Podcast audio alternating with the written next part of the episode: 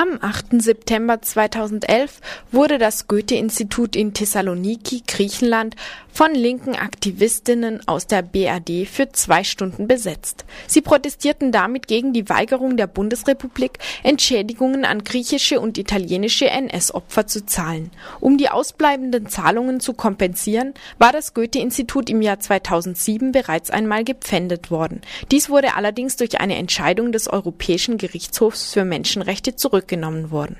Nun ist die Bundesrepublik abermals selbst Klägerin vor dem Menschenrechtsgerichtshof. Sie klagt gegen Italien, um Prozesse von griechischen und italienischen NS-Opfern zu unterbinden, die ihre Entschädigung durch den deutschen Staat fordern. Ein Urteil wird für den 16. September erwartet. Die Entschädigungsforderungen beziehen sich auf eine Vielzahl an Morden und Massakern, die SS- und Wehrmachtseinheiten gegen Ende des Zweiten Weltkriegs in Griechenland und Italien begingen. Bei den Verbrechen in Orten wie zum Beispiel Distomo, Calavrita, Civitella, Mazzabotto, Falterona, Momio, Cervavolo, Monchio oder Morello wurden Zehntausende Zivilistinnen getötet. Der Streit zwischen Israel und der Türkei rund um die israelischen Angriffe auf die Gaza-Hilfsflotte vom Mai des Vorjahres eskaliert. Oh, und ich bin ein bisschen zu laut. Ähm, eskaliert. So hat der türkische Ministerpräsident Erdogan angekündigt, künftige Gaza-Hilfslieferungen von Kriegsschiffen begleiten zu lassen. Dies würde von Israel als Bruch des Völkerrechts gewertet. Im Gegenzug plant der israelische Außenminister Liebermann nun Treffen mit der armenischen Lobby in den USA und der in der Türkei verbotenen kurdischen PKK. Liebermann soll gesagt haben, wir werden einen Preis von Erdogan einfordern, der es ihm klar machen wird, dass es sich nicht lohnt, Israel vorführen zu wollen. Die Beziehungen zwischen der Türkei und Israel sind seit dem Einsatz gegen die sogenannte Gaza-Flottilla im Mai 2010 schwer belastet. Israel hatte den Verlust von Menschenleben zwar bedauert, die von Ankara geforderte förmliche Entschuldigung aber abgelehnt. Für zusätzliche Spannungen hatte in der vergangenen Woche das Bekanntwerden eines UN-Berichts gesorgt, in dem Israel zwar überzogene Gewaltanwendung vorgeworfen, die Seeblockade des Gazastreifens aber als generell rechtens dargestellt wird. Am Donnerstag hat in Griechenland ein Streik der Taxifahrerinnen, Krankenhausangestellten, Ärztinnen und Studenten begonnen. Der Taxistreik richtete sich gegen die Liberalisierung des Gewerbes und dauerte 24 Stunden. Das medizinische Personal will zwei Tage am Stück streiken. Die Studierenden streikten im Rahmen ihrer seit Wochen andauernden Proteste gegen die neu beschlossene Universitätsreform. Mittlerweile sind rund 300 universitäre Einrichtungen in Griechenland besetzt. Für die nächsten Wochen haben Lehrer und Mitarbeiter Mitarbeiterinnen der Finanzämter sowie der Müllabfuhr Streiks angekündigt. Parallel zu den Gewerkschaftsaktionen laufen auch die anarchistischen Proteste in Griechenland weiter. So ist für Ende kommender Woche eine Kundgebung für einen Aktivisten geplant, der im Mai 2010 auf der Flucht vor der Polizei von einem Polizisten hinterrücks angeschossen worden sei und dadurch ein Bein verloren habe. Angeklagt wegen versuchten Mordes ist nun der Verletzte selbst. Acht Jahre nach dem Tod eines irakischen Zivilisten in britischer Gefangenschaft hat am Donnerstag eine Untersuchungskommission schwere Vorwürfe gegen die britischen Streitkräfte und das Verteidigungsministerium erhoben.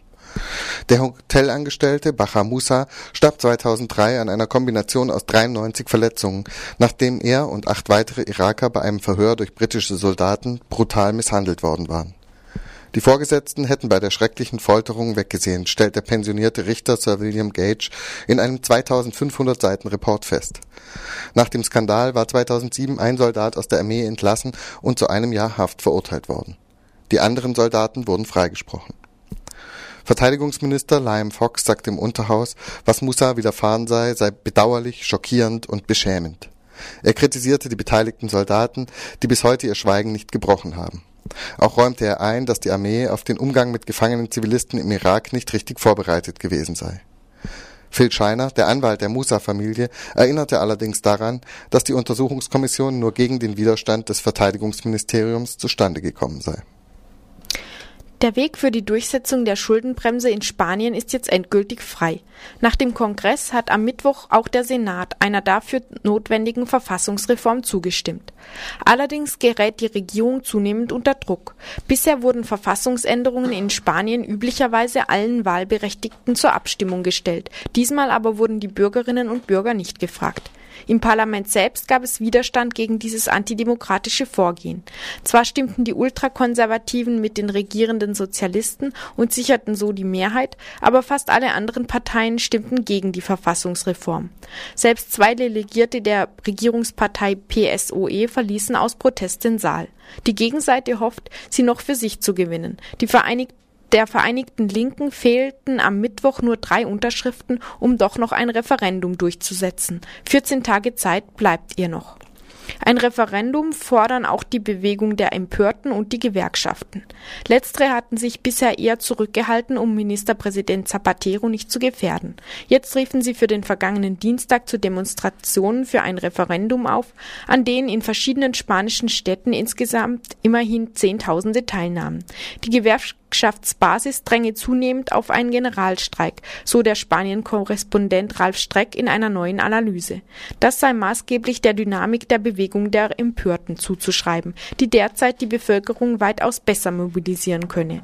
Auch nationalistische Gewerkschaften aus separatistischen Regionen unterstützen die Proteste. Am vergangenen Dienstag ist in Mailand eine Revolte im Abschiebegefängnis von Polizei und Feuerwehr niedergeschlagen worden. Begonnen hatten die Proteste als Reaktion auf den am Samstag zuvor als circa 40 gefangene Migrantinnen tunesischer Herkunft zum wiederholten Mal vergeblich die Flucht versucht hatten. Einige der Fliehenden sollen von der Polizei und auch von Angehörigen des Roten Kreuzes geschlagen worden sein.